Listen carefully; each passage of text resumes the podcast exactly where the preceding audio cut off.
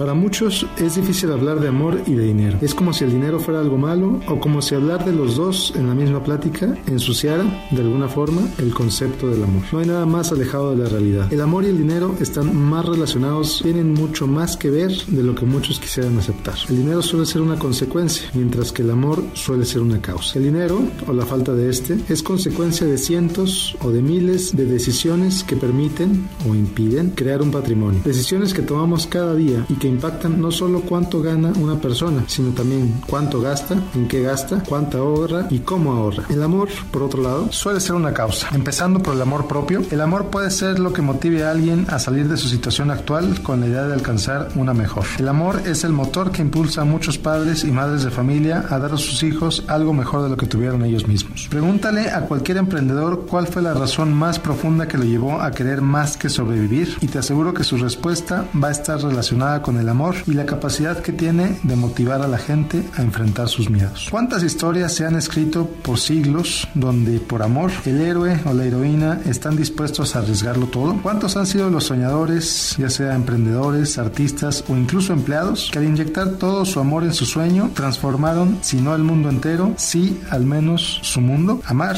por supuesto, tiene riesgos, pero si empiezas amándote a ti mismo, esos riesgos toman otra perspectiva. De ser paredes que te impiden avanzar, se convierte convierten en escalones que te ayudan a subir y ayudarte a ser mejor. Caerás, sin duda. A final de cuentas, también existen escalones que van hacia abajo. La clave está en seguir avanzando, en buscar siempre la manera de seguir adelante, en no quedarte parado por el miedo a caer en el siguiente paso y en aprender de las caídas, en lugar de verte como víctima de ellas. El amor, por supuesto, implica aceptación. Y si empiezas con el amor propio, significa que tienes que empezar por aceptarte a ti mismo o a ti mismo. Reconoce las áreas donde necesitas ser mejor y busca ayuda para hacerlo. Identifica los pesos que cargas sobre tus hombros y decide cuáles te conviene seguir cargando y cuáles ya debes dejar a un lado. Vive la vida como si fuera una escuela donde todos los días hay algo que aprender, en lugar de verla como un castigo donde todos los días hay algo que sufrir. Y el dinero, como dije al principio, el dinero es una consecuencia. Es una consecuencia de vivir con conciencia. Si en verdad te amas, si en verdad te respetas, el vivir con conciencia será una consecuencia natural y por tanto